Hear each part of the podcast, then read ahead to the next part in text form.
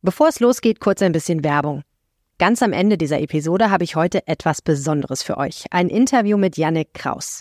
Er ist nicht nur Düsseldorfer, sondern auch CEO von Wikinger Reisen, einem Familienunternehmen mit jahrzehntelanger Erfahrung im Organisieren von Aktivurlaubsreisen. Und er glaubt fest an das Konzept Urlaub zu Fuß. Es gibt dieses Zitat, nur wo du zu Fuß warst, bist du wirklich gewesen.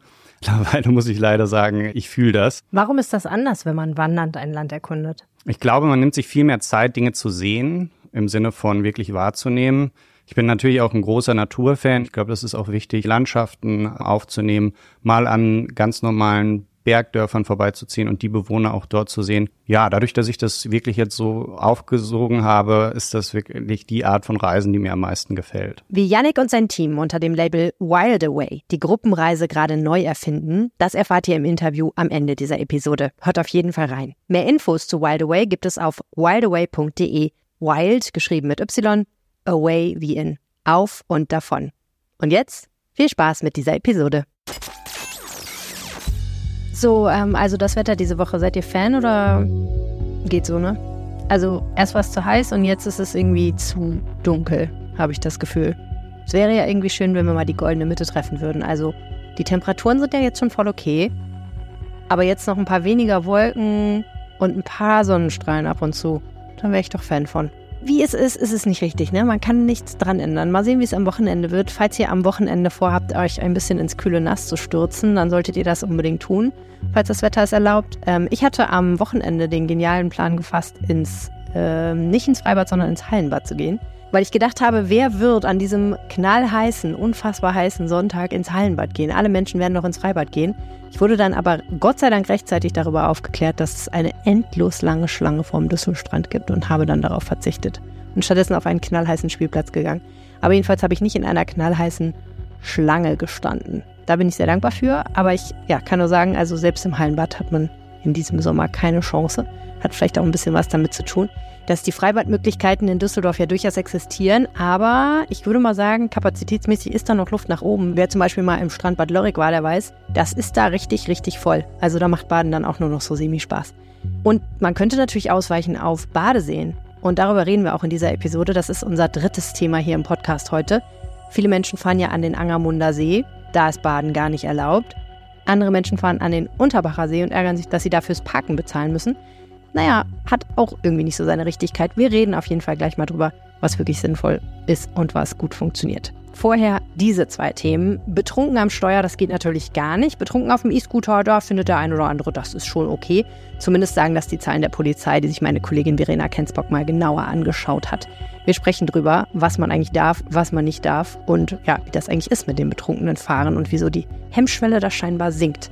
Und ich habe mich mal auf eine Parkbank am Rheinufer gesetzt und ein bisschen zugehört, nämlich einer netten Frau namens Christine von Fragstein. Sie hat die Aktion Zuhören draußen initiiert. Man setzt sich auf eine Parkbank und man hört einfach nur zu, was Menschen zu erzählen haben. Tolle Initiative. Was das genau soll und wo man das in Düsseldorf alles angucken bzw. wo man mitmachen kann, das gibt's hier gleich zu hören im Podcast. Mein Name ist Helene Pawlitzki. Ihr hört Folge 267 dieses Podcasts und der Rhein steht bei 1,38 Meter. Rheinpegel. Der Düsseldorf-Podcast der Rheinischen Post. Herzlich willkommen im Rheinpegel-Podcast. Hier geht es jede Woche darum, was Düsseldorf bewegt. Drei Themen, ein Host. Hi, das bin ich. Ich mache das schon eine ganze Weile. Der eine oder andere kennt mich. Wer mich nicht kennt, der lernt mich jetzt kennen. Und wenn ihr mich mal persönlich treffen wollt, was ich sehr, sehr schön finde, ich liebe es, wenn ihr mir Hallo sagt, dann kommt doch mal vorbei am Rheinufer am 10. Juli um 18.30 Uhr. Es wird wahrscheinlich wieder relativ warm, aber es wird sich trotzdem auf jeden Fall lohnen. Unser Thema bei Rheinpegel Live am Stadtstrand ist die Rheinkirmes. Ihr habt es bestimmt gesehen, sie wird schon aufgebaut. Wie immer ist es doch ein Herzensprojekt dieser Stadt. Alle freuen sich irgendwie drauf, muss man sagen. Alle sind gespannt und ich auch. Ähm, ja, und kommt vorbei. Wir überlegen uns gerade schon ein lustiges, spannendes, witziges Programm. Es gibt einiges zu sehen, es gibt einiges mitzumachen. Es wird sicherlich auch was zu gewinnen geben.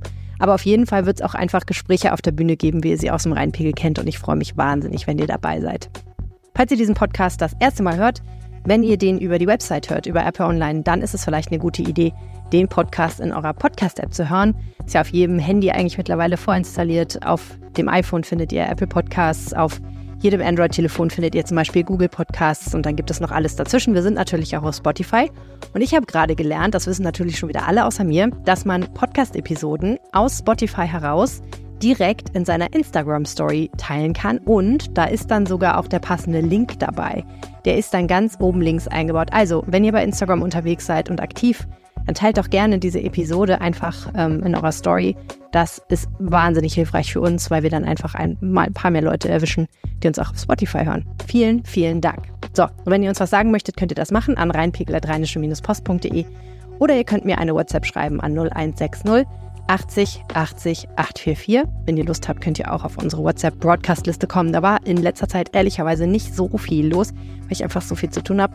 Aber ihr könnt mir jederzeit schreiben, wenn ihr Themen habt, wenn ihr irgendwas in der Stadt seht, was euch interessiert, wenn ihr Fragen habt, wenn ihr irgendwas nicht versteht oder sagt, hey, das Thema, das müsst ihr unbedingt mal aufgreifen, dann schreibt mir gerne. Ich versuche dann alles, dass wir das auch tun. Für mein erstes Thema in dieser wunderbaren Episode des Rheinpegel-Podcasts habe ich die großartige Verena Kensbock zu Gast. Hallo Verena. Hallo, das ist ja eine nette Begrüßung. Ich bin voll überschwängend, voll, volles Übersch Überschwangs heute.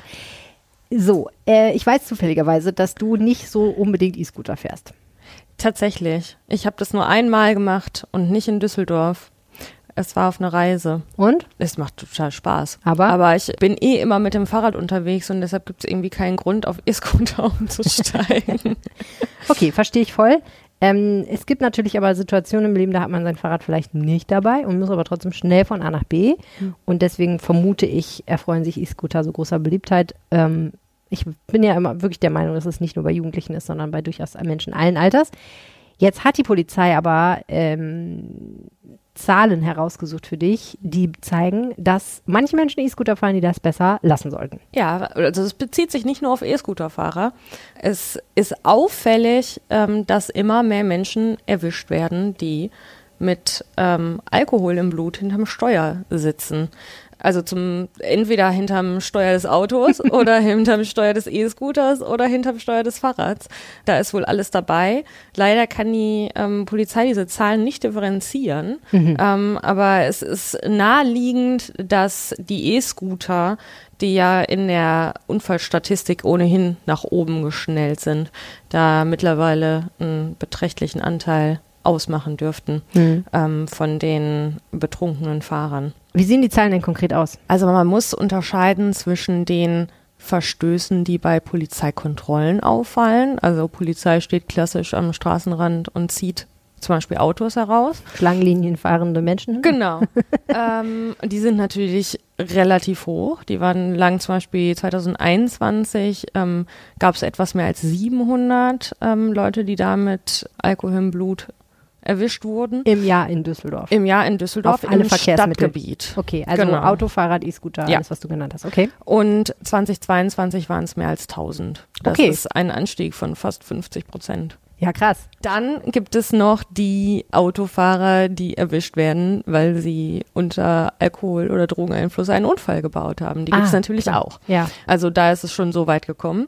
Äh, die Zahlen sind ein bisschen niedriger. Ähm, die lagen zum Beispiel bei den Alkoholisierten im vergangenen Jahr bei 250 ungefähr und im Jahr davor bei 213. Das sind ungefähr 18 Prozent mehr. Okay. Also beides gut angestiegen und das ist ein Trend, der sich wohl auch dieses Jahr fortsetzt. Also die Polizei hat mir auch Daten genannt von Januar bis Mai und auch da steuern wir wieder auf relativ hohe Ergebnisse zu. Okay, also prinzipiell kann man sagen, seit 2021 steigt die Zahl der Menschen an, die in Düsseldorf mit Alkohol im Blut auf einem oder in einem Fahrzeug erwischt werden, in dem sie nicht sitzen dürften, also nicht Ja. steuernd jedenfalls. Gibt es irgendeine Erklärung dafür? Also was man auch noch dazu kurz sagen muss, das ist natürlich nur das Hellfeld. Also die Polizei sagte, die haben halt die Kontrollen intensiviert, was natürlich auch ein bisschen die höheren Zahlen bei den Polizeikontrollen erklärt, weil sie einfach wirklich gesagt haben, das Problem ist da und wir müssen da mehr hinterher sein. Und deshalb hat der Leiter der Direktion Verkehr gesagt, wir müssen stärker kontrollieren. Und wer sucht, der findet in dem Fall. Er sagte, es war fast jeder Schuss ein Treffer. Und das ist natürlich auch so ein bisschen die Frage, wie groß das Dunkelfeld noch ist. Also Ja. wie viele Leute wirklich ähm, auch noch unterwegs sind, die eben nicht auffallen. Es gibt eine Erklärung, die wäre, dass der Alkoholkonsum während der Corona-Pandemie generell angestiegen ist. Also da gibt es wohl ein, gibt es eine Studie an der Krankenkasse, die besagt, dass deutlich mehr Leute Alkohol konsumieren Mhm. unter der Woche Mhm. und viele das tatsächlich auch so als Ausgleich und zum Stressabbau tun. Ja. Ähm, zum anderen eben die, du ja schon angesprochen hast, die E-Scooter-Fahrer. Hm. Ähm, da sagt zum Beispiel der Frank Stötzel, der die Direktion Verkehr bei der Düsseldorfer Polizei leitet, dass es eine relativ gefährliche Mischung ist aus ständiger Verfügbarkeit und dass es eben wie ein Spielgerät wirkt Mhm. und eben auch fehlendem Schutz. Also es gibt ja eigentlich kaum E-Scooter-Fahrer, die mit einem Helm unterwegs sind. Ich weiß nicht, ob du schon mal jemanden gesehen hast. Ich nicht. Naja, wie wir vorhin schon gesagt haben, du hast ja re- völlig recht. Also so ein E-Scooter, erstens stehen die überall rum, zweitens benutzt man sie natürlich immer dann, wenn man nichts anderes dabei hat und dann denkt, oh, jetzt wäre aber ganz cool, wenn ich ein Gerät hätte. Genau. Also Es wird ja selten, dass man es plant quasi eigentlich. Genau. Und dann hat man natürlich auch keinen Helm dabei. Und ja, ähm, wie viel Alkohol darf man denn trinken, bevor man auf einen E-Scooter steigt? Das ist das Interessante, das wusste ich vorher ehrlich gesagt auch nicht. Es gelten für E-Scooter-Fahrer dieselben Regeln wie für Autofahrer. Aha. Also nicht, wie man vielleicht denken würde, wie für Fahrradfahrer. Hm. Ähm, die sind ja sonst den Fahrradfahrern recht ähnlich. Sie haben, müssen in den meisten Fällen denselben Regeln folgen, müssen Fahrradwege benutzen, wenn es welche gibt und Mhm. so weiter. Aber beim Alkohol gelten eben, weil es ein Kraftfahrzeug ist, dieselben Regeln wie für Autofahrer. Das heißt maximal 0,5 Promille. Mhm. Und wer zwischen 0,5 und 1,09 Promille hat, begeht eine Ordnungswidrigkeit. Und das Mhm. kann bedeuten 500 Euro Bußgeld, ein Monat Fahrverbot, zwei Punkte in Flensburg. Heftig. Und für unter 21-Jährige und Leute, die noch in der Probezeit sind, ähm, also Führerschein-Neulinge, ähm, die müssen 0,0 Promille haben. Die dürfen noch nicht mal ein Bier trinken Okay. und auf Wenn den E-Scooter Scooter- steigen. Und das ist eben ein großes Problem, dass es wirklich offenbar viele nicht wissen. Ich hätte Ähm, das auch nicht gewusst, auf keinen Fall. Ich meine, man muss ja auch Folgendes sagen, ne? Ähm, beim Autofahren ist es ja schon so, dass man eher so eine Pima, also man weiß ja nicht genau, wann man 0,5 Promille hat. Aber die meisten Leute sagen ja, okay, so ein kleines Getränk kann ich nehmen in der Regel und dann bin ich noch drunter. Viele Leute sagen ja, ich trinke gar nichts, bevor ich ins Auto steige, einfach um sicher zu sein. So. Beim Fahrradfahren ist es ja noch viel mehr Pi mal Daumen, ne? weil man ja noch viel weniger eigentlich abschätzen kann, wie viel man eigentlich getrunken hätte dürfen sozusagen, damit man diese etwas höhere Grenze nicht reißt. Aber da würden ja die allermeisten Leute sagen, naja, wie viel Schaden kann ich anrichten, wenn ich auf dem Fahrrad unterwegs bin? Äh, höchstens ja mir selber. Also die, und das ist ja tatsächlich auch so. Also wenn du mit dem Auto betrunken fährst, kannst ja noch andere Leute ganz viel krasser zu Schaden bringen als dich selber. Ähm, aber selbst da muss man ja sagen, so richtig genau wissen, ob man jetzt aufs Fahrrad steigen darf oder nicht, weiß man ja in den meisten Fällen auch nicht. Man hat ja nicht ein Promillemessgerät in der Tasche und pustet mal eben ins Röhrchen, Das stimmt. bevor man das tut. Aber ne, dieses, ich lass mal fünf gerade sein und ich muss ja irgendwie nach Hause kommen und äh, so, ich denke, das wird auf dem Fahrrad vielen Leuten so gehen, dass sie sagen, na gut, das schaffe ich noch.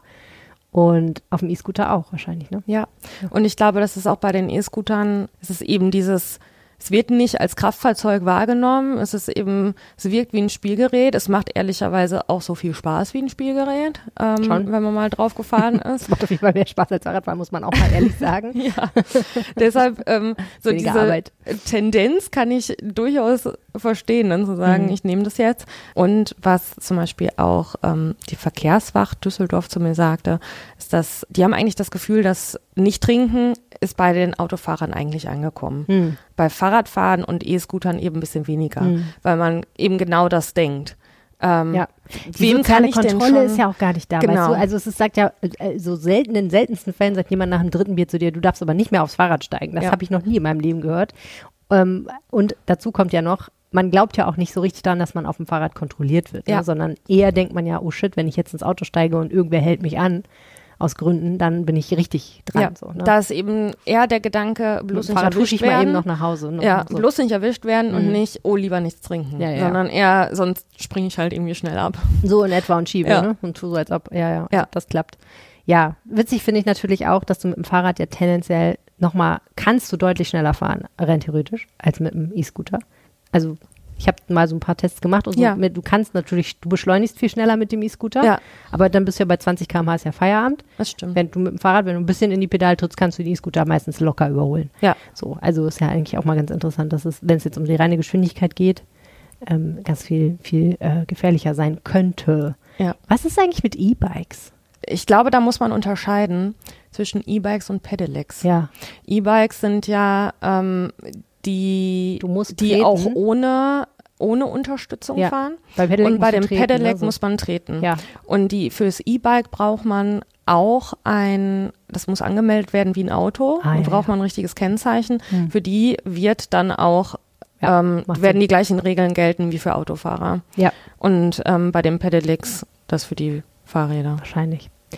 Okay, also gibt noch viel zu unpacken. Ich fand übrigens super spannend, was du gerade gesagt hast mit Corona, weil die Theorie wäre ja dann wahrscheinlich, ähm, Menschen haben während der Pandemie angefangen, mehr Alkohol oder öfter Alkohol zu konsumieren und übertragen jetzt eigentlich dieses Verhalten in die Nachpandemiezeit, sind aber gleichzeitig mehr unterwegs. Ja. Ne, weil dann haben sie vielleicht zu Hause ein, zwei, drei Bier getrunken, aber jetzt trinken sie das gleiche Bier halt irgendwo im Biergarten und dann setzen sie sich hinterher noch A ins Steuer, B auf einen E-Scooter oder C aufs Fahrrad Ja. und dann fahren sie nach Hause und werden natürlich auch erwischt. Und was man auch sagen muss, ist, dass es so eine Art, also dass die Hemmschwelle auch sinkt. Mhm. Also das sagt die Polizei so erfahrungsgemäß, wenn jemand mal betrunken gefahren ist, Einmal. ähm, einmal und nicht erwischt wurde und Mhm. ist ja alles gut gegangen, dann verschiebt sich diese Grenze Ja. und wird von Mal zu Mal ähm, ein bisschen höher und man traut sich vielleicht doch noch mal ein Gläschen mehr. Ja, ja. Ähm, und dann irgendwann, ähm, das ist, muss man dann auch bei den Autofahrern sagen, also da ist das zwar schon weitestgehend wohl angekommen, aber die sind eben auch nicht, auch nicht ohne. Nee. Ähm, und da setzen sich auch immer noch Leute, teilweise wirklich recht betrunken hinter Steuer. Und das ist so trügerisch, ne? Einerseits ähm, weiß man ja selber von sich, was man denkt, was man noch kann und was man dann feststellt, was man doch nicht mehr kann, wenn man äh, morgens aufwacht und feststellt, was man über blaue Flecke hat oder so, weil man doch nicht so Ja. geradeaus mehr gelaufen ist, wie man gedacht hat und sich immer gestoßen hat. Und andererseits denkt man ja aber gerade durch den Alkoholkonsum, man wäre der King und man würde das alles noch blitzschnell Mhm. auf die Reihe kriegen und so. Da muss Und- man echt aufpassen. Selbst wenn man noch nicht mal bei 0,5 ist, ist ja, ja. Wenn dann etwas passiert, mhm. genau, die Reaktion ist trotzdem beeinträchtigt und wenn dann was passiert, hat man ja in den meisten Fällen trotzdem Mitschuld. Ja, Also es ist ja nicht so, als wäre man dann ähm, raus. genau. Ja. Ähm, selbst wenn man es irgendwie schafft, sich an diese Grenze heranzutrinken, äh, was ich glaube ich auch ziemlich heikel finde. ja, Aber äh, selbst dann darf halt auch nichts passieren. ja. Sonst bekommt man eben auch Probleme. Ja, ja. Ja, und man unterschätzt das auch total, ne? Also es ist ja wirklich dann auch noch tagesformabhängig. Was hast du gegessen? Wie viel wiegst du? Wie ist deine Konstitution gerade? Wie lang ist das her? Kannst du das wirklich gut abschätzen? Also ähm, ich habe da neulich mal mich mit jemandem drüber unterhalten, der mir erklärt hat, wie kompliziert es ist auszurechnen, ob man wieder fahren darf. Es ist ja nicht einfach so, dass man sagt, ich muss so und so viele Stunden warten. Das ist deutlich komplizierter. Also, Es gibt ja auch so leicht dubiose Apps, in denen du das eingeben kannst. ja. Irgendwie dein Alter, Gewicht Ja. und was du getrunken Ja. hast. Aber das halte ich auch für ähm, Wir haben ja als äh. Reinpegel-Goodie ein Pusterchen, ne? so ein äh, Pegelmessgerät Ja. praktisch. Ähm, haben wir jetzt leider alle verteilt, aber äh, das, ähm, da kannst du reinpusten und er sagt dir, ob du noch fahren darfst. Er sagt Ja. dir nicht, wie viel Promille Ja. du hast, aber er sagt dir ja oder nein. Ich, äh, angeblich wird das, ist das auch, funktioniert das auch, ist es natürlich nicht gerichtsfest oder so, aber Ja. jedenfalls äh, ist es vielleicht ein guter Anhaltspunkt. Ja. Wenn man mal zu viel getrunken hat. Verena Kensbock, herzlichen Dank. Gerne. Jetzt machen wir eine kleine Pause, in der vielleicht auch ein kleines bisschen Werbung läuft.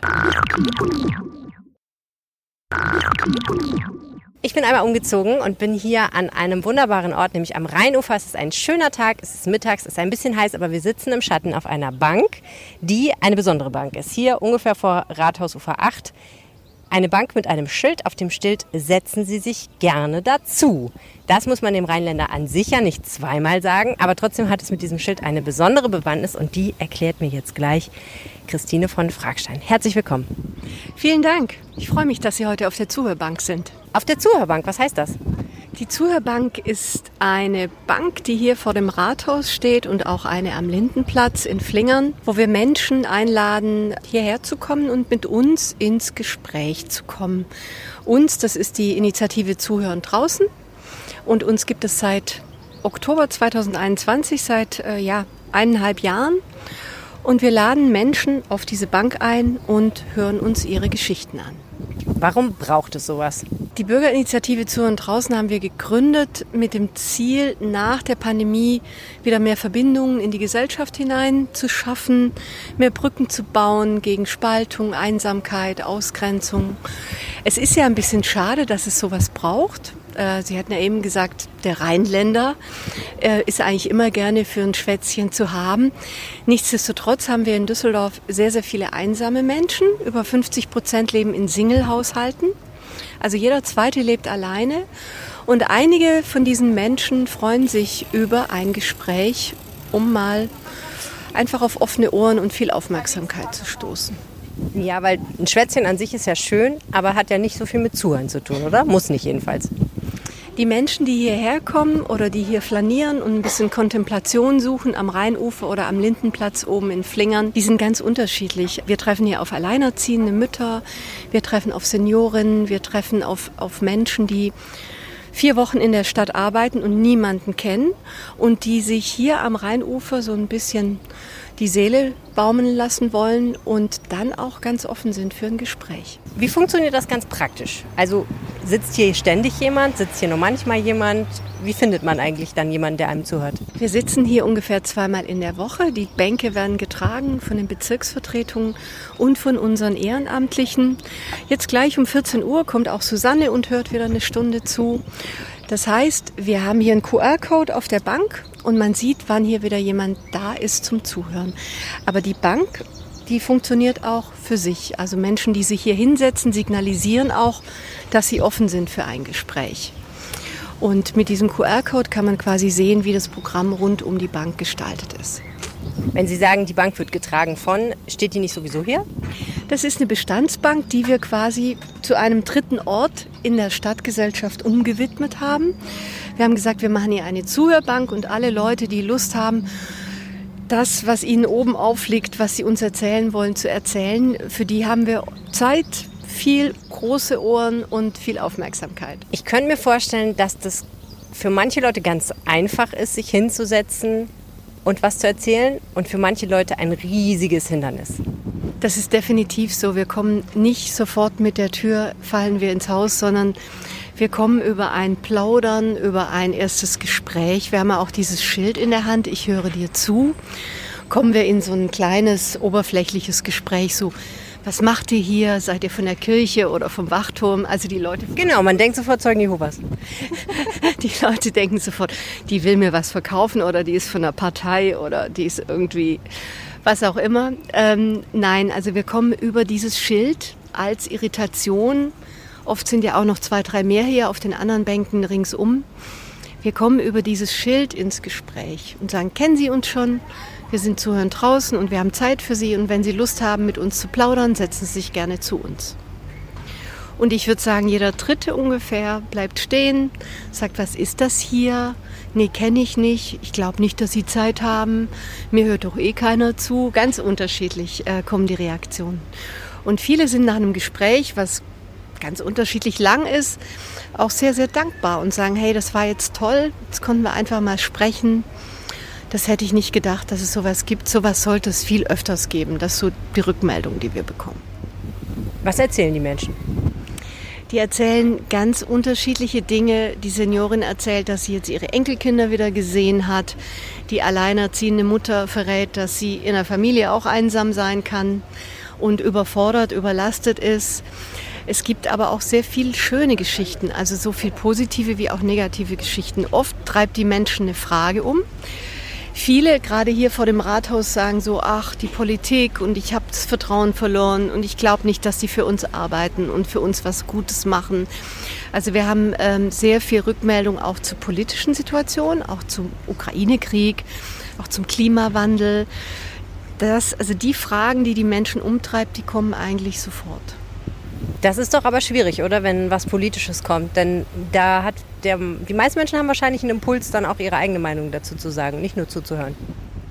Ja, die Menschen, also denen wir, denen wir zu, also wir hören erstmal nur zu. Wir beraten nicht, wir coachen nicht, wir geben keine Ratschläge, das sind ja auch Schläge, sondern wir sind ja erstmal äh, für die Leute da. Und wir hatten natürlich auch gerade jetzt so nach der Pandemie sehr viele Verschwörungstheoretiker oder Impfgegner. Aber wir lassen die Menschen erstmal ausreden. Und das passiert ja bei uns in der Gesellschaft nicht mehr, nicht mehr so oft. Dass die Menschen, auch wenn man sich die Talkshows heutzutage anguckt, dass man die wirklich mal ausreden und aussprechen lässt und nicht sofort ähm, bewertet. und nicht sofort was dazu sagt.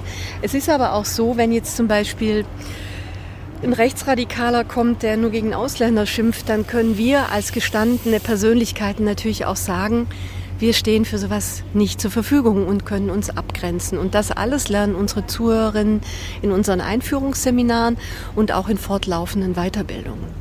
Wie viele sind Sie? Wir sind jetzt 60 Ehrenamtliche, die hier in Düsseldorf aktiv sind. Wir haben sehr, sehr viele Veranstaltungen. Es war gerade die Ehrenamtsmesse. Wir haben, ähm, aber wir waren im Bundestag letzte Woche und haben dort mit 50 Stipendiaten aus 50 Ländern gearbeitet. Wir machen immer Zuhörseminare und gehen dann mit den Menschen in den öffentlichen Raum. Und wir haben unterschiedlichste Standorte hier. Die Bänke sind ein Teil unserer Arbeit, aber wir gehen auch in Seniorenzentren. Uns findet man auch bei HISBI, beim Sprachcafé für die Flüchtlinge. Also wir sind an unterschiedlichen Orten unterwegs und ähm, widmen unsere Zeit und unsere Ohren. Da merkt man schon so ein bisschen, ein gewisser Fokus liegt sicherlich dann auf Menschen, die durch ihre Lebenssituation niemanden haben, der ihnen zuhört, ne? Ja, bei den Flüchtlingen ist, ist es zum Beispiel so, ähm, dass die Deutsch lernen, aber Deutsch nicht anwenden, weil sie gar nicht erst richtig in Kontakt kommen mit Deutschen. Und da sind wir diejenigen, die ihnen quasi zuhören und mit ihnen in einem Plaudercafé jeden Mittwochnachmittag ähm, die Gelegenheit geben, auch mal ins Sprechen zu kommen. Und da gehört Zuhören eben auch dazu. Wo kommt diese Idee her? Wie ist die entstanden? Die Idee kommt aus dem internationalen Raum. Es gibt zum Beispiel Urban Listening. Ich weiß nicht, ob Sie die Free Hug Initiative kennen, wo man gratis Umarmungen auf offener Straße bekam. Wir sind sozusagen Free Listening. Und im skandinavischen und US-amerikanischen Raum gibt es schon sehr viel. Und wir haben das auf Deutschland adaptiert und haben nach der Pandemie gesagt, ich komme aus der Kulturwirtschaft, wir als Kultur Schaffende, als Kreative müssen was für die Gesellschaft tun, wieder uns mehr öffnen, damit die Dialogkultur auch besser wird. Und daraufhin ist diese Initiative entstanden. Sehr spannend und scheinbar wachsend. Ja, wir wachsen. Also wir haben ähm, durch verschiedene Interviews und Medienresonanz auch ähm, sehr viele Anfragen bekommen, auch von anderen Städten. Wir haben jetzt Interesse von Dortmund, Köln, Bonn, Rating, Mettmann und uns gibt es auch schon in Münster und in Warendorf als eben Plauderbank-Initiative. Und ich glaube, dass jede Stadt und jedes Viertel eine Plauderbank haben sollte, eine Zuhörbank, damit die Menschen wieder mehr in Kontakt miteinander kommen und mehr in Austausch. Oh, wenn Sie in jedes Viertel wollen, haben Sie natürlich in Düsseldorf noch ein bisschen was vor, ne? Ja, also im August haben wir jetzt ähm, die Skalierung vor für Düsseldorf und wir gehen jetzt auf insgesamt 10 bis 12 Zuhörbänke in allen Stadtbezirken. Und ähm, ich freue mich auf die Zusammenarbeit mit den ganzen Initiativen vor Ort, weil so eine Bank lebt ja nicht nur durch uns und dass wir als Zuhörerinnen hier sitzen, sondern auch durch das Viertel. Also in Flingern ist es zum Beispiel Altern unterm Regenbogen, das Zentrum Plus und verschiedene andere Initiativen, die Ehrenamtliche, die durch uns geschult werden, auf die Bank schicken. Und äh, mein Wunsch wäre, dass quasi mindestens dreimal die Woche auf jeder Zuhörbank jemand säße und ähm, die Menschen das auch, wenn wir nicht da sind, als Ort wahrnehmen, auf dem man sich treffen und mal plaudern kann. Genau, Sie haben schon gesagt, man könnte sich auch einfach so hier hinsetzen, aber wenn man jetzt sagt, man möchte gerne aktiv bei Ihnen mitmachen, was muss man da machen? Ja, wir sind weiterhin auf der Suche nach Ehrenamtlichen. Äh, wir sagen mindestens einmal im Monat zwei Stunden Zeit für die Weiterbildung und für das Zuhören draußen. Die Orte kann man sich selbst aussuchen in unserem Terminkalender und sich einfach zwanglos zurückmelden. Und für uns wäre es einfach wichtig, dass wir tolerante, verständnisvolle, offene Menschen treffen, die sich so einer Situation auch gewachsen sehen. Wir gehen aber immer in einer Gruppe zusammen raus. Also man ist nie alleine und geht zuhören, sondern wir sind immer zusammen mit vier bis sechs Leuten, auch auf den Bänken unterwegs. Und insofern ähm, ja, freuen wir uns über alle, die Lust haben, mal zwei Stunden Menschen aus völlig anderen Lebenszusammenhängen kennenzulernen und mal aus, aus ihrer eigenen Bubble so ein bisschen aus ihrer Blase auszusteigen. Also im Netz gucken nach Zuhören draußen Düsseldorf. Den Link tun wir euch natürlich in die Shownotes. Ganz herzlichen Dank, Frau von Fragstein. Dankeschön. Jetzt machen wir eine kleine Pause, in der vielleicht auch ein kleines bisschen Werbung läuft. Und wir sind zurück und zwar in der Lokalredaktion. Und mit Sehen ist das ja so eine Sache. Ich persönlich gehe prinzipiell gerne schwimmen. Mich kriegen aber keine zehn Pferde in natürliche Gewässer, weil ich einfach die Vorstellung, was alles unter mir ist, nicht ertragen kann. Ich bin da wirklich echt, ich habe da voll den Spleen. Wie sieht's bei euch aus? Marc, Julia, seid ihr Schwimmer in Seen und im Meer oder lasst ihr die Finger davon? Also ich schwimme sehr, sehr gerne im Meer und auch in Seen. Allerdings muss ich sagen, nur dort, wo es erlaubt ist. Also äh, wo es verboten ist, bin ich ein Schisser. Ja, richtig so. Und Marc? Ähm, ja, beispielsweise im Unterbacher See war ich sehr wohl auch schon schwimmen. Das macht auch Spaß. Das Wasser ist sauber und äh, die Gefahr, auf irgendwelche unbekannten Tiere dort zu treffen, ist eher gering. Unbekannt ist gar nicht mein Problem. Tier überhaupt. Oder die Vorstellung, dass so eine Alge so von unten sich so an meinen Fuß ran schmiegt. Also man soll ja keine Silberringe anlassen wegen Hechten. Wirklich? Ja, die denken, das wäre irgendwas Essbares, wie so ein Blinker eben an der Angel, also Ringe aus. Mein Wusstest Tipp. du das, Marc? Nein, das ist neu. Da habe ich wieder was dazugelernt. Auch Intimpiercings sind da wahrscheinlich ein Problem. Es gibt ja auch einen FKK-Bereich am Unterbacher See. also, Julia Brabeck, du berichtest schon ganz lange über den Düsseldorfer Norden für die Rheinische Post, soweit ich weiß. Und da, da muss man natürlich auch früher oder später mal über den Angermunder See reden. Erklär uns doch mal ganz kurz, klingt ja erstmal unverfänglich, wo ist das Problem? Das Problem liegt darin, dass das ein See ist, der eigentlich nicht genutzt werden soll. Also der ist eigentlich nur zum Anschauen und zum Erfreuen gedacht. Nur angucken, nicht Ja, anfassen. Mhm. ähm, wenn man dort allerdings dann an einen dieser schönen Strände, die es dort gibt, äh, steht, kann man verstehen, dass die Leute mehr wollen, dass Mhm. sie dort lagern wollen, dass sie dort äh, schwimmen wollen. Das ist einfach so verführerisch und schön dort. Mhm. Und ähm, das hat allerdings auch zu Auswüchsen geführt. Ähm, einmal fängt das schon an mit dem Anreiseverkehr. Die Straßen sind verstopft. Ich habe da fast äh, mehrere, mehrfach schon Prügeleien ähm, beobachten können zwischen Autos, die sich dann da verkeilt haben. Es ist wahnsinnig laut für die Anwohner, nicht nur durch die Autos, sondern auch durch wahnsinnige Menschenmassen, die dort langströmen mit ähm, laut aufgedrehten Musikanlagen. Also man hat nicht das Gefühl, die gehen irgendwo in die schöne Natur, sondern da ist irgendwo ein Rockfestival oder so.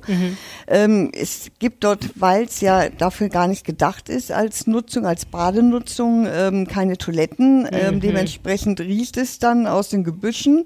Ähm, Überall liegen benutzte Taschentücher. ja, und ähm, es ist dort natürlich auch immer sehr viel Müll, der ähm, übergelassen wird. Und das ist ein Riesenproblem. Ja, auf mehreren Ebenen. Ne? Also erstens, ein See, der eigentlich nicht als Badesee genutzt werden soll, ist ja wahrscheinlich auch nicht überwacht durch Rettungsschwimmer und ähnliches. Genauso ist es. Deswegen ist es auch verboten, dort zu baden, aber da halten sich sehr wenige dran. Äh, Das Verbot besteht eigentlich aus zwei Gründen oder Hauptgründen. Einmal eben aus Sicherheitsgründen, keine Überwachung, aber es ist halt ein ehemaliger, ähm, ja, ein ehemaliges Baggerloch.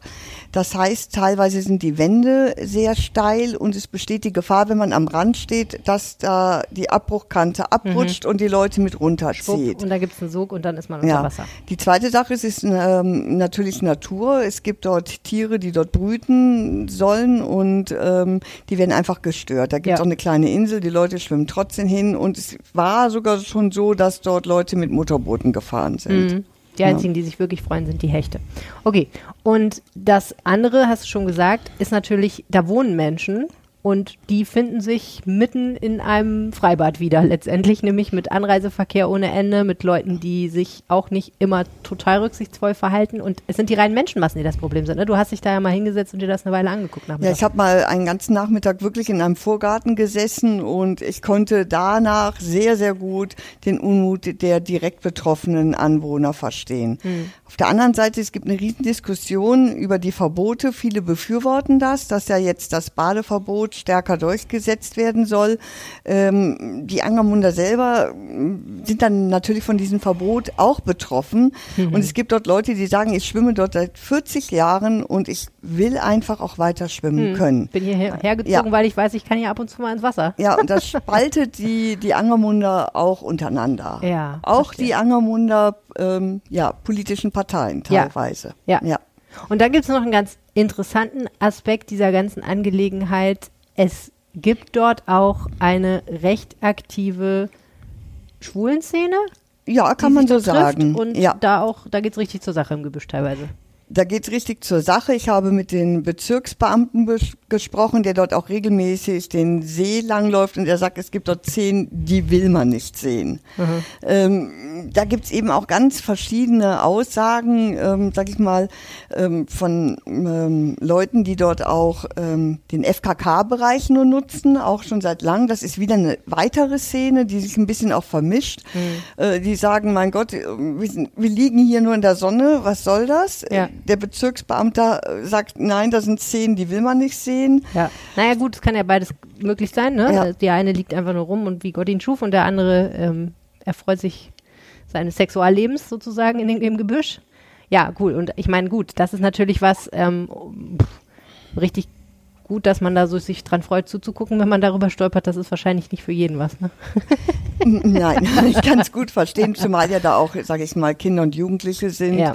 Ähm, dies, ich habe mit Leuten aus der Szene gesprochen, die sagen, nein, das, sie wären sehr diskret, sie würden also tief ins Gebüsch gehen und das wäre ein ganz wichtiger Bereich, um sich mal auszuprobieren Mhm. und ähm, sie fühlen sich eben angegriffen, eben als Szene eben vertrieben. Okay. Es gibt aber wirklich auch, ähm, ich weiß nicht, ob das jetzt noch ist, es war vor ein paar Jahren, dass wirklich auch aktiv im Internet dafür geworben wurde für schnellen Sex am, am Angermunder Baggersee. Mann, Mann. Okay. Also, ich meine, gut, Freizeit ist Freizeit, ne? kann ja jeder selber wissen, aber es ist natürlich schon he heftig, ähm, wenn sich da so viele Szenen, sagen wir mal, treffen.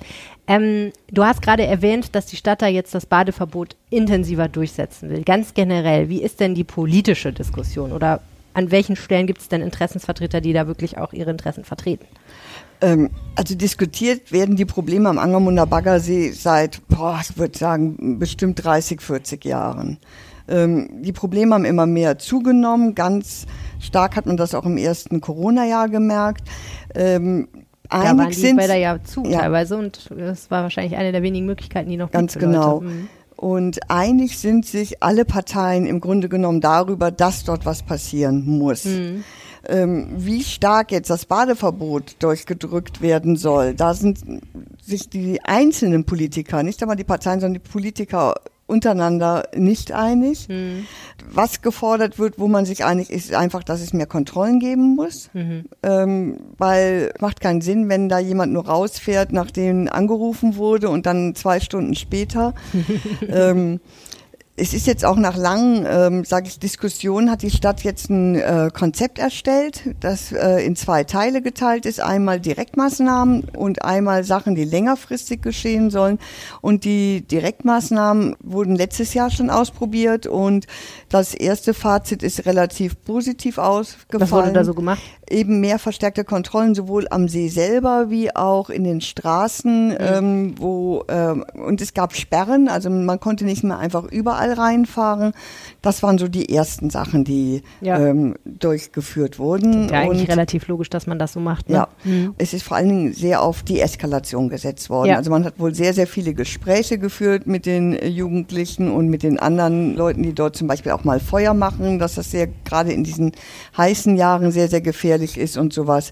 Also das äh, hat wirklich zu einer Beruhigung geführt erstmal. Das soll fortgesetzt werden und dann kommen eben weitere Maßnahmen. Man überlegt, das ganze Areal mehr oder weniger als Naturschutzgebiet auszuweisen und dann dürfen dort ähm, die Wege zum Beispiel nicht mehr verlassen werden. Das ist ein anderes Instrument und man überlegt, so Parkranger einzuführen, also Ehrenamtliche, die dort hingehen und über die Probleme rund um den See informieren und um Ja. Verständnis bitten, wenn man eben dann nicht mehr von den Wegen runter darf. Einfach da im Gespräch bleiben, ist, glaube ich, ein sehr, sehr wichtiges Thema. Im Endeffekt hat man ja wahrscheinlich jetzt wirklich, muss man ja feststellen, es einfach so laufen zu lassen, also rein theoretisch ist es verboten, aber praktisch wird es irgendwie nicht durchgesetzt und man lässt es in so einem Graubereich. Das hat ja offensichtlich nicht funktioniert, sondern zu Wüstenergebnissen geführt. Das heißt, entweder man sagt, gut, wir verbieten das und setzen das auch durch, oder wir gehen hin und sagen, okay, fein, wenn die Leute hier baden wollen, dann schaffen wir eben auch die Infrastruktur,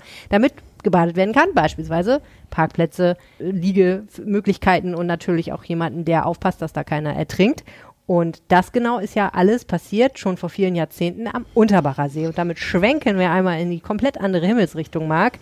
Äh, Marc Ingel, du äh, berichtest auch über die Stadtteile und kennst dich im Unterbacher See sehr, sehr gut aus, weil du immer wieder darüber sprichst, was es da so für Neuerungen gibt. Und da muss man ja sagen, dass als klar war, hier wird nicht mehr weiter gebaggert in den, ich glaube, späten 50ern, frühen 60er Jahren, dass da relativ frühzeitig ähm, Interessensgemeinschaften hingegangen sind und gesagt haben, fein, dann machen wir jetzt hier wirklich ein Naherholungsgebiet draus und bauen das richtig aus und eröffnen hier beispielsweise auch ein Strandbad. Erklär uns doch mal ganz kurz für die Menschen, die es jetzt nicht so vor Augen haben, ähm, was gibt's alles am Unterbacher See, wenn man da hinfährt, um sich zu erholen? Oh mein Gott, da gibt es ganz viel. Also wirklich äh, die Tatsache, dass es früher mal ein Baggersee war, ist so ungefähr die einzige Gemeinsamkeit vom Unterbacher und Angermunder See, weil da ist alles komplett durchstrukturiert und äh, kostet dementsprechend aber natürlich auch was. Also es fängt an bei zwei Strandbädern, Nord- und Südstrand. Äh, es gibt eine Segelschule, es gibt Gastronomie, es gibt ähm, Klettergarten, Beachvolleyball, Beachsoccer. Sehr beliebt sind die Tretboote da. Es gibt auch einen Minigolfplatz und es gibt äh, Wanderwege rund um den See. Campen kann man. Campen, es gibt Hausboote, in denen man die Nacht verbringen kann. Das ist sehr romantisch. Mhm. Kostet natürlich auch ein bisschen was. Aber richtig, habe ich gesehen, ja. Genau. Ähm, ja, und irgendwie eigentlich gibt es jedes Jahr eine Neuerung. Letztes Jahr wurde wie so eine Art Schwimmpark eingeweiht, Aha. so wie so schwimmende Hüpfbogen so ein bisschen. Nicht schlecht. ähm, und dieses Jahr äh, hat man so eine Art Amphitheater auch eingeweiht am Ostufer. Aha. Das wurde durch die Überschwemmung vor zwei Jahren komplett ist da der, der Weg abgerutscht. Ja. Und da hat man quasi das, die Krise als Chance genutzt und hat da irgendwie so ein ganz tolles, wie so ein halbes Amphitheater, so Steinquader, die zum Ufer hin ähm, treppenartig da aufgebaut wurden, wo man, so sagt man, und so haben es mir auch schon mehrere bestätigt, den schönsten Sonnenuntergang Düsseldorfs auch von, aus, von dieser Seite aus sehen kann. Nicht schlecht. Also man setzt sich da dann auf diese Steine drauf, Genau. guckt dann in die richtige Richtung und dann geht die Sonne über dem See unter. So. Genau, kann sich auch was zu trinken und was zu essen mitbringen, das ist erlaubt. Auch warum nicht auch mal, stellt sich einer hin und macht ein bisschen Musik am Ufer oder spielt ein Instrument. Diese Treppen können dann ja quasi wie so als Tribüne dienen. Leise surren die Mücken. Genau. Solche Sachen gibt's halt da und Ja. ähm, Da sind die richtig stolz drauf, ne, auf dieses tolle neue Amphitheater-Ding. Ich meine, man muss sich das jetzt einfach so, sind halt Steinkreise, Ja. die so abgedingsbumst sind, aber ähm, alles total regional und so, alles ganz schick. Genau, die Steine kommen, boah, weiß ich jetzt gar nicht mehr, habe ich schon wieder vergessen. Irgendwas aus Wuppertal, Solingen, ich weiß, ich habe es auch nicht, aber jedenfalls nicht Hagen, glaube ich, kommt der. Ja, bestimmt. Ich glaube, der, Also der, der Schotter kommt jedenfalls aus Hagen nicht, nicht von so weit her. und die Steine aus der Eifel Ja. so, ich weiß nicht. mussten so sich genau. nicht sehr weit Mhm. bewegen, die Steine. Genau. Fand ich ganz lustig, äh, dass das irgendwie so wichtig ist. Aber klar, heutzutage spielt das alles eine Rolle. Ja, ähm, wer, wer ist denn da unterwegs, der sich darum kümmert, dass da immer wieder was Neues kommt? Ja, das ist halt, das ist halt ein Geschäft, ne? Der, der, der, Zweckverband Unterbacher See nennt sich das, kümmert sich darum und hat die Federführung, muss sich aber dann natürlich auch um die, die alles andere kümmern, also Mhm. um äh, Schutz der Natur, um Müll. Und ähm, es ist immer ein Zuschussgeschäft, Mhm. ähm, auch wenn die ähm, Eintrittspreise im Verlauf der Jahre natürlich angehoben wurden. Und jetzt seit neuestem auch, äh, seit diesem Sommer, gibt es halt auch eine Parkgebühr da. Zahlt man zwar nur zwei Euro am Tag, Mhm. die erste Stunde ist frei, aber selbst das ist vielen dann schon zu viel, weil die haben sich über Jahrzehnte daran gewöhnt, dass man da frei parken kann. Jetzt muss man auf einmal zwei Euro zahlen, wenn man eine Stunde Mhm. nur fünf Minuten ist. Wobei ich ja sagen muss, inzwischen ist das bei mir, also früher war ich auch so nach dem Motto, oh nee, müssen wir jetzt zahlen, können wir nicht irgendwo was anderes finden, aber mittlerweile bin ich ja erstmal froh, dass es überhaupt einen Parkplatz gibt in Düsseldorf irgendwo. Und wenn es dann auch noch jemanden gibt, der einem sagt, wo, wo kann ich denn hier am besten und fahren Sie da hinten hin oder so und da und da ist der Eingang, da bin ich ja eigentlich auch ganz happy, dass ich mir das nicht alles selber zusammensuchen muss, die Info, ne? Ich finde das ja ganz gut. Ja, und äh, das ist dann vielleicht auch nochmal so eine Gemeinsamkeit ähm, mit, mit dem Anger, und der Baggersee auch. Wenn es so richtig warm ist und am Wochenende und so, dann reicht die auch dieser Parkplatz nicht aus Mhm. und dann äh, parken die auch auf der Straße, ähm, Rotenbergstraße und dann bricht da auch schon mal schnell schon mal das Chaos aus. Ne? Die Unterbacher finden es wahrscheinlich auch nicht so lustig dann. Ja, das ist natürlich getrennt durch diese äh, Hauptverkehrsstraße. Auf Ja, der einen stimmt. Seite ist Unterbacher See, auf der Ja. anderen Seite ist das Dorf. Insofern äh, kommen die nicht so direkt in, in Berührung. Aber klar, wenn dann wirklich das Chaos ausbricht, ausbricht auf der Straße vor der, vor der Haustür mehr oder weniger, dann äh, finden die das natürlich auch nur so semi-gut. Ja. In den letzten Jahren habe ich auch immer wieder von Blaualgenproblematiken da am Unterbacher See gehört, ne? Mhm. Und das ist auch nicht so witzig. Ja, aber da gibt's so bestimmte Mähroboter, schwimmende, das ist ein Fachbegriff für, weiß ich jetzt nicht, ähm, die da jetzt eingesetzt werden, auch schon seit längerem. Und die haben das eigentlich ganz gut im Griff. Hm, mittlerweile ja, ja. Es waren Ja, ja, nur so genau. ein, zwei Jahre, wo die, glaube ich, sogar zumachen mussten. Das hat ja auch immer was Stimmt, mit Temperaturen zu tun. Und ich glaube, diese Dinger sind super giftig irgendwie. Also wenn die Blaualgenkonzentration Mhm. zu hoch ist, dann kriegt man da Ausschlag oder so. Und ähm, das ist dann nicht mehr so schön. Und äh, ich weiß noch, da, das war immer ein bisschen schade, weil es wurde gerade richtig schön und alle hatten Bock aufs Schwimmen gehen. Und dann musste aber der Unterbacher See sagen, ja, sorry Leute, Blaualgenalarm. Ja. Denkt man auch nicht. Aber es ist halt wirklich so, dass man da auch quasi seinen Urlaub verbringen kann, ne? weil das Angebot so vielfältig ist. Hm. Schwimmen, Segeln, Campen, Ja, alles Mögliche an Freizeitaktivitäten, Kletter, äh, Klettergarten gibt's da Ja. auch. ja. Bis hin zur Minigolfanlage, also da kann man locker eine Woche irgendwie jeden Tag was anderes machen. Ja, ja, ja. Wir haben mal nachgedacht, gibt es eigentlich, abgesehen vom Unterbacher See, auf Düsseldorfer Stadtgebiet noch irgendwelche Naturgewässer, wo man schwimmen und baden darf? Nein, Eigentlich nicht, ne? nein. Kein Wunder, dass der Angermunder See so beliebt ist. Nur weil, Mir wenn du immer noch- wirklich im Norden bist, Mir bis fällt du immer noch, bist. ist das Grüner See oder so ein Rating ein, da war ich auch schon mal.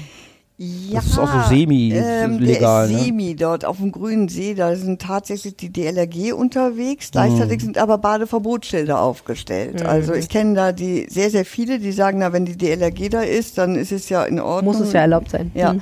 das ist ja auch manchmal ähm, diese Schilder eine reine versicherungstechnische Sache, dass die Städte sich damit auch absichern wollen. Ne, dass nicht da für irgendwelche Unfälle aufkommen. Aber das ist ja quasi direkt hinter Rad, das zählt ja fast noch zu Düsseldorf. ja, aber die, der ist auch nicht offiziell als Badesee. Ja, und ich muss Ja. sagen, ich halte es da auch total abgesehen davon, dass ich sowieso nicht in solche Gewässer reingehe, wie aus beschriebenen neurotischen Gründen. Aber ich finde, das eine kluge Regelung von dir, dass du sagst, nur da, wo es wirklich erlaubt ist, mache ich das auch, weil man ja wirklich ganz schwer nur abschätzen kann, ähm, was so ein Gewässer für Gefahren birgt. Tatsächlich, gerade diese Baggerseen sind ja sehr trügerisch. So, also mit anderen Worten, Marc, Unterbacher See ist der Shit, da fahren wir hin, wenn wir uns, uns gut gehen lassen wollen. Und um den Angermunder See machen wir eine kleine, kleine Aber ein bisschen Geld anstecken. Ne? Beim ah, ein bisschen Geld anstecken. Ja, gut. Kann man sehr schön allerdings auch nur langlaufen am Angermunder Baggersee. Es lohnt sich einfach. Einfach es mal ist einfach machen. eine ganz, ganz schöne Stimmung, da auch nur zu sitzen und zu gucken. Ja, so machen wir das. Danke euch beiden. Gerne. Tschüss. Das war mal wieder der Rheinpegel für diese Woche. Und ob sich wirklich lohnt, diese Woche zum Badesee zu fahren, das erfahrt ihr jetzt im Wetter vom Wetterstroxi. Das Wetter am Siebenschläfertag sieben Wochen bleiben mag. Ich grüße euch damit ganz herzlich zum Wochenendwetter. Das ist eine Bauernregel, die gibt es zum 27. Juni und der Siebenschläfertag ist immer ein ganz besonderer Tag, denn dann können nämlich alle draufspringen und sagen, ha, so wie das Wetter heute wird, so wird es die nächsten sieben Wochen und wir brauchen keine Meteorologen mehr. Ganz so leicht ist es nicht, denn es geht um die sich einpendelnde Wetterlage. Und im Zeitraum vom 27. Juni bis 7. Juli, also so grob 10 Tage, pendelt sich dann immer eine Wetterlage ein und die bleibt in der Regel bis Mitte August bestehen. Und dann kommt es so, dass der Sonnenstand zurückgeht, die Sonne bewegt sich wieder Richtung Äquator zurück, der Nordpol kühlt sich wieder ab und das führt dazu, dass wir dann wieder einen größeren Temperaturunterschied haben zwischen dem Nordpol und dem Äquator. Dann kommt das Wetter auf der Nordhalbkugel wieder so richtig in Schwung und die Großwetterlagen ändern sich. Wir können deshalb natürlich noch nicht sagen, wie das Wetter jetzt die nächsten sieben Wochen wird, aber wir können zumindest schon mal gucken, was das Wetter so für dieses Wochenende bereithält. Der Freitag startet mit Sonne in den Tag, am Nachmittag wechseln sich Sonne und Wolken ab und die Temperaturen liegen bei 14 bis 23 Grad. Der Samstag bringt uns einen bedeckten Himmel, am Vormittag setzt dazu noch Regen ein, der sich wohl so in Richtung Nachmittag halten wird und am Abend folgen dann noch ein paar Schauer bei 16 bis 19 Grad. Und der Sonntag bringt einen Mix aus dichten Wolken und seltenen sonnigen Momenten bei 16 bis 23 Grad. Dazu ist es auch windig. Kurzer Blick noch auf die neue Woche, die ändert sich im Prinzip wenig. Es gibt viele Wolken, ab und zu sind ein paar Schauer unterwegs und die Temperaturen liegen so im Groben bei 22 bis 26 Grad. In diesem Sinne wünsche ich euch jetzt ein schönes Wochenende und wir hören uns dann nächste Woche wieder zum Wochenendwetter. Also bis dann, ciao, ciao. Jens Strux, der Hobby-Meteorologe für Düsseldorf, vielen Dank für das Wetter. Vielen Dank an euch fürs Zuhören. Wie immer war es mir eine Freude und ich freue mich auch sehr, wenn ihr nächste Woche wieder zuhört. In der Zwischenzeit Podcast teilen nicht vergessen. Wir freuen uns, wenn ihr jemandem von uns erzählt. Das hilft uns wahnsinnig weiter. Danke. Mein Name ist Helene Pawlitzki. Wir hören uns. Bis bald. Mehr im Netz. Alle Nachrichten aus der Landeshauptstadt findet ihr auf rp-online.de slash Düsseldorf. Hey und herzlich willkommen zu diesem Teil der Episode. Was jetzt kommt, ist Werbung. Ich habe ja viele Talente. Ich kann singen, ich kann kochen, ich kann auf zwei und auf vier Fingern pfeifen. Was ich absolut nicht kann, ist Urlaub buchen. Ich kann mich nie entscheiden, wo ich hin will. Ich habe nie verstanden, wie man einen günstigen Flug findet. Und ich drehe durch, wenn ich entscheiden muss zwischen einem Hotel mit gutem Frühstück oder einem mit Meerblick. Ich brauche also jemanden, der mir das abnimmt. Der weiß, wie man ein Land richtig kennenlernt und sich dabei auch noch erholt. Und so jemand ist Janek Kraus. Er ist Anfang 30, wohnt in Düsseldorf und leitet mit seinem Onkel zusammen das Hagener Familienunternehmen Wikinger Reisen. Und dort erfindet er gerade unter dem Label Wild Away die Gruppenreise neu. Wenn ihr jetzt denkt, Gruppenreise, Oberjahr, dann willkommen im Club, aber hört euch unbedingt an, was Janik zu sagen hat. Meine Vorurteile hat er im Interview ziemlich weit abgebaut. Janik Kraus, herzlich willkommen im Rheinpegel-Podcast. Ja, vielen Dank, dass ich hier sein darf. Was war deine letzte große Reise? Die letzte wirklich große Reise ähm, war nach Ecuador. Ich habe das Privileg, so einmal im Jahr mit uns eine Reise machen zu dürfen, um auch die Gäste zu sehen und das Produkt zu testen. Und ja, meine letzte große Reise war in Ecuador, weil ich dort einen Berg besteigen wollte, den Cotopaxi. Das hat leider nicht so funktioniert, weil der ausgebrochen ist, während wir dort waren. Oh, es ist nicht nur ein Berg, es ist ein Vulkan. Es ist ein Vulkan, genau. ich kann den Zuhörern auch nur empfehlen, sich den mal anzuschauen, wirklich auf Bildern. Der ist wirklich wunderschön. Deswegen hatte ich mich da sehr drauf gefreut. Aber die Reise war auch so toll, ja ich glaube, für viele Menschen ist das ja auch ein schönes Hobby mittlerweile geworden, sich einfach Dinge im Internet anzugucken, die man mal besuchen müsste. Viele haben ja so eine Bucketlist, wo drauf steht, das sind die Orte, die ich unbedingt in meinem Leben mal sehen will. Und für viele bleibt das lange ein Traum. Manche können es sich dann später im Rentenalter leisten. Andere sagen, nee, ich mache das jetzt, wenn ich jung bin, wenn ich überhaupt noch auf so einen Berg hochkomme, dann macht es ja überhaupt erst Sinn. Und dann springt ihr ja bei Wikingerreisen in die Bresche. Wir sprechen gleich noch ein bisschen darüber, was ihr da so macht, auch für jüngere Menschen. Und bei dir ist das ja so, Reisen gehört zu deinem Beruf. Das ist eigentlich echt cool. Hast du so Wanderlust in dir? Ja, total. Also als Kind war das noch etwas anders. Ich glaube, die kam irgendwann im jugendlichen Alter. Als Kind weiß ich noch, war ich häufiger bei meinen Großeltern, die hatten so eine Finke auf Teneriffa, die sie biologisch betrieben haben. Und dadurch, dass da immer viel zu tun war, wurde ich als Kind gerne mit unseren Gruppen auf Teneriffa mitgeschickt. Und damals fand ich das absolut langweilig, ähm, den Teide zu umrunden und da zu wandern. Aber irgendwann schlug das so um und mittlerweile ist das wirklich zu einer Art von Reisen geworden, die ich nicht mehr missen möchte.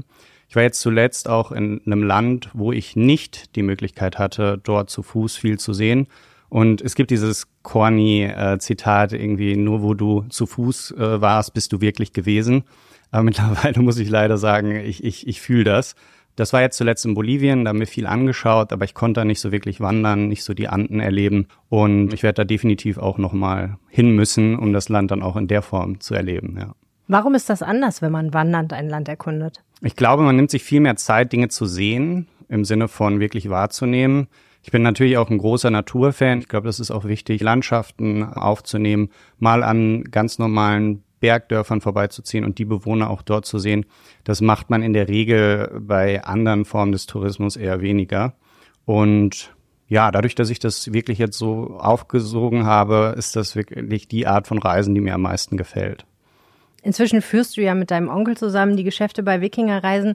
Du hast gerade schon erzählt, als Kind war Wandern jetzt nicht so deine Leidenschaft, aber hast du denn immer schon gewusst, dass du irgendwann ins Familienunternehmen einsteigst? Das ist eine gute Frage. Vielleicht auf einem unterbewussten Level war das immer eine Option, aber es war, würde ich eher sagen, so ein gradueller Prozess. Ich habe ganz klassisch BWL studiert, ne, nichts Besonderes.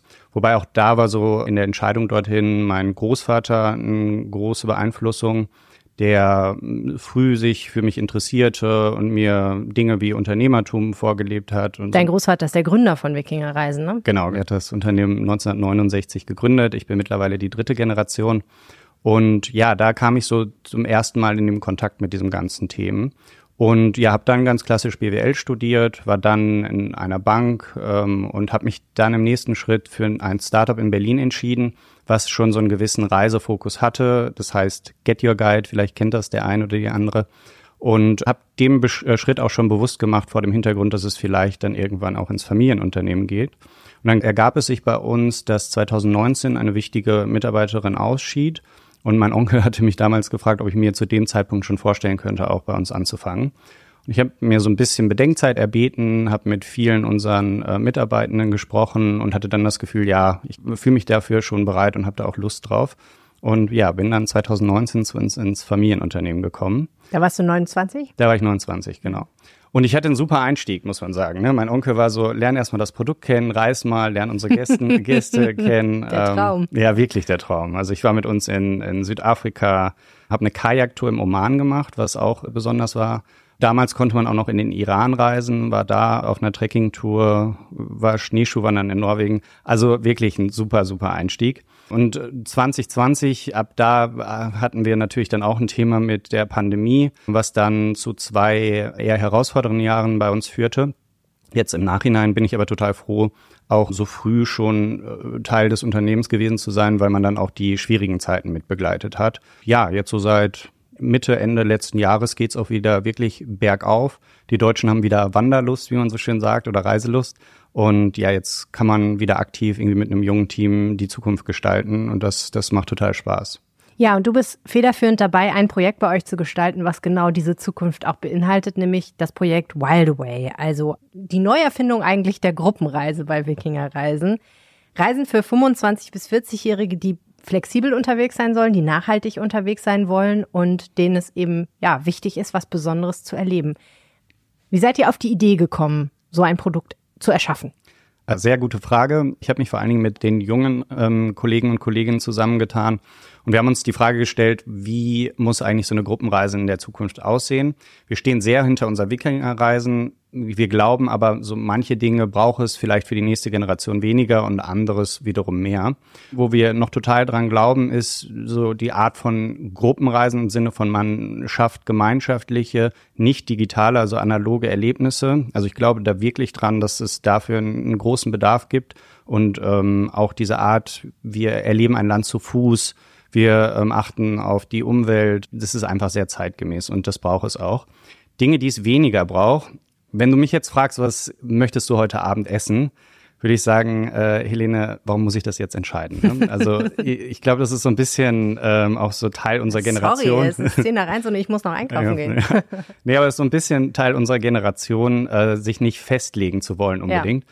Und da haben wir auch viel drüber nachgedacht, wie können wir irgendwie diesen starren Tagesablauf e etwas flexibilisieren und haben da die Wild Options geschaffen. Also die Möglichkeit, auch mal einen Tag für sich zu nehmen oder einen Tag irgendwas Neues zu erleben. Also Dinge, die nicht im Reiseprogramm so gemacht werden müssen, aber können. Zum Beispiel haben wir da die Möglichkeit, einen Kochkurs zu besuchen oder Stand-up-Paddling zu machen oder auch einen Tag in Kletterwald zu verbringen. Das sind quasi unsere Wild Options, die dann die Reisen etwas flexibler vor Ort gestalten. Mit anderen Worten, ich buche eine Reise zu einem bestimmten Ort und ich buche auch schon ein Stück weit ein Programm mit, ne, was festgelegt ist. Also es gibt bestimmte Ausflüge, die man zu Fuß auch in der Regel macht. Und es gibt aber dann eine ganze Reihe von Sachen, die ich aussuchen kann, ob ich sie machen will oder nicht machen will. Genau, das beschreibt es ganz gut und auch im Gegensatz vielleicht noch zu unseren Wikingerreisen, wenn man das kennt, dort gehen wir immer einer Aktivität eigentlich über die gesamte Reise nach. Ne? Also du entscheidest dich entweder bewusst für eine Wanderreise, für eine Trekkingreise, für eine Radreise, teilweise haben wir auch Kajakreisen. Und bei Wild Away haben wir so im Dialog mit unserer Zielgruppe gelernt, dass es gar nicht unbedingt nur eine Aktivität sein muss die ganze Zeit, sondern auch gerne da viele unterschiedliche Dinge in einer Reise stattfinden sollten. Ja, und das haben wir zuletzt umgesetzt. Ich muss ja sagen, persönlich war noch nie auf einer Gruppenreise. Ich habe immer ein bisschen Angst gehabt, weil ich gedacht habe, ich kenne ja die Gruppe vorher gar nicht. Und wer weiß, wenn die mir voll auf die Nerven gehen, dann werde ich die ja zwölf Tage lang nicht mehr los. Aber ich meine, gut, du bist jetzt auf vielen Gruppenreisen gewesen. Klär mich auf, wie ist es wirklich? Ja, ich glaube, wenn, wenn ich ähm, nicht dazu gezwungen worden wäre, im jungen Alter schon, äh, das Phänomen Gruppenreise zu erleben. Ne? Meine erste Wikingerreise war 2010 nach dem Abitur nach Island, hätte ich genau dieselben Vorbehalte. Und um ehrlich zu sein, das ist auch das Schwierigste, das zu erklären, äh, warum das kein großes Problem ist. Aber ich kann dir versprechen, in der Regel hast du bei zwölf Personen immer zwei, mit denen du gut kannst und mit denen tut man sich dann zusammen. Manchmal hast du auch irgendwie zehn tolle Mitreisende, dann ist es besonders äh, schön. Wenn du nur zwei Personen hast, mit denen du dann die zwölf Tage verbringen möchtest, vordergründig, dann, dann findet man da auf jeden Fall Wege für. Also ich habe jetzt wirklich auch viele Gruppenreisen gemacht, auch in einem Alterssegment, wo ich jetzt gar nicht dazugehöre. Und ich glaube, ich könnte die Leute an der Hand abzählen, wo ich wirklich gesagt hätte, okay, die hätte es jetzt nicht gebraucht. Und selbst die, irgendwie, das ist auch ganz schön zu beobachten, das ist eigentlich ein ganz nettes Sozialexperiment, weil manche wissen auch nicht, dass sie schwierig sind. Und dann zu sehen, wie man das so als Gruppe moderiert, hat auch einen gewissen Entertainment-Faktor. Es ist ja auch nochmal ein Unterschied, ob man, sagen wir mal, mit der Gruppenreise auf Bustour geht oder so und dann irgendwie acht Stunden lang eingesperrt ist in einer kleinen Dose oder ob man wandern geht oder so. Stimmt total. Da habe ich jetzt gar nicht dran gedacht. Ja, in der Regel geht man dann einfach schneller oder langsamer als der oder diejenige, die man nicht so mag. Ja, Ja. okay, also man kann Ausweichmöglichkeiten finden. Und bei Wildaway habe ich gesehen, ist es ja auch einfach so, man kann sich auch für Me-Time entscheiden, wenn man sagt, okay, ich habe jetzt wirklich mal genug in der Gruppe, ich muss mal meine sozialen Akkus aufladen. Genau, wir haben das genannt Me-Time statt We-Time. Das ist auch total okay, wenn man einen Tag sagt, äh, ich habe jetzt keine Lust, ich will mich nur am Pool legen und äh, brauche hier meine Ruhe. Und wieso genau dieses Alterssegment 25 bis 40? Ja, ja, es ist ja ein relativ großes Alterssegment. Wir glauben, dass so ein bisschen an dieses Generationsthema. Generation X oder auch noch die Babyboomers, die funktionieren etwas anders als mehr so die Millennial-Generation beziehungsweise ich und vielleicht auch schon so die Ausläufer der Gen Z. Es kommt so ein bisschen aus den Überlegungen. Mhm. Was macht man denn, wenn man 41 ist und man hat voll Bock mitzufahren? Ja, dann äh, schreibt man vielleicht uns eine nette Mail und wir, wir überlegen uns das mal. ähm, wenn man uns ganz lieb schreibt, dann äh, drü- drücken wir vielleicht noch mal ein Auge zu. Okay. Spannend finde ich ja auch den Gedanken, solche Reisen prinzipiell nachhaltig zu organisieren, was ja ein riesiges Thema ist. Wie geht ihr daran? Also ich glaube, gerade bei Wikingerreisen war Nachhaltigkeit schon sehr, sehr früh ein natives Thema, was mein Großvater vorgelebt hat. Der hat sehr früh 20 Prozent der Gesellschafteranteile an eine Stiftung ähm, übertragen, die jetzt nicht äh, dafür gedacht ist, irgendwie Familienvermögen zu, zu fördern, sondern wirklich nachhaltige Projekte und Entwicklungsprojekte in den Ländern, wo wir hinreisen, zu ermöglichen. Klar, weil wenn die nicht mehr funktionieren, wenn die Natur da nicht intakt ist, dann könnt ihr euer Geschäft auch nicht mehr betreiben, ne, im Endeffekt.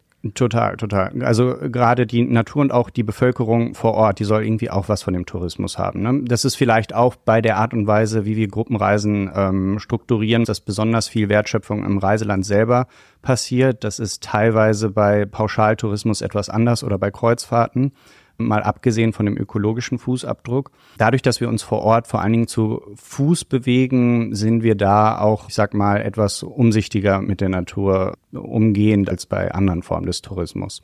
Und ja, wie gesagt, also 20 Prozent dieser Gesellschafteranteile und somit auch den Gewinn, die wir vielleicht erwirtschaften, gehen dann über die Stiftung in nachhaltige Projekte oder sozial fördernde Projekte. Das ist auch etwas, was im deutschen Tourismus einzigartig ist. Und dazu machen wir aber auch noch andere Dinge. Also wir kompensieren den CO2-Ausstoß der Flüge, die wir verursachen, also ob es jetzt intern oder mit unseren Gästen ist. Mein Onkel hat zuletzt ein großes Stück Regenwald in Chile gekauft, war da auch zu Beginn des Jahres, was wirklich nur dafür dient, der lokalen Natur zur Verfügung gestellt zu werden. Also da werden wir auch keine Reisen vor Ort machen, auch wenn es da schon sogar Anfragen für gab. Also das ist wirklich Wildnis. Und ähm, wir haben auch ein relativ großes Netzwerk. Ähm, da wurden jetzt auch einige Insektenarten wohl gesehen, die man vorher ähm, noch nicht in Chile entdeckt hat, so dass das irgendwie auch eine ganz coole, ganz coole Story und Byproduct äh, von unseren Reisen ist. Wenn du dann von deinen Reisen zurückkommst, bist ja Wahl-Düsseldorfer mittlerweile. Worauf freust du dich in Düsseldorf besonders? Ich lebe ja in der Nähe vom Karlsplatz in der Karlstadt und mein Tag startet immer auf dieselbe Art und Weise. Und zwar gehe ich auf den Karlsplatz morgens und hole mir einen Kaffee bei Pure Pastry, die neben hervorragendem Kaffee auch super Patisserie und andere Leckereien haben. Darauf freue ich mich immer am meisten. Kein Wunder. Vielen Dank, Janne Kraus. Sehr gerne. Wenn ihr mehr wissen wollt über die Angebote von Wildaway, dann schaut vorbei auf wildaway.de. Wild, geschrieben mit Y, away wie in auf und davon. Danke fürs Zuhören und bis nächste Woche.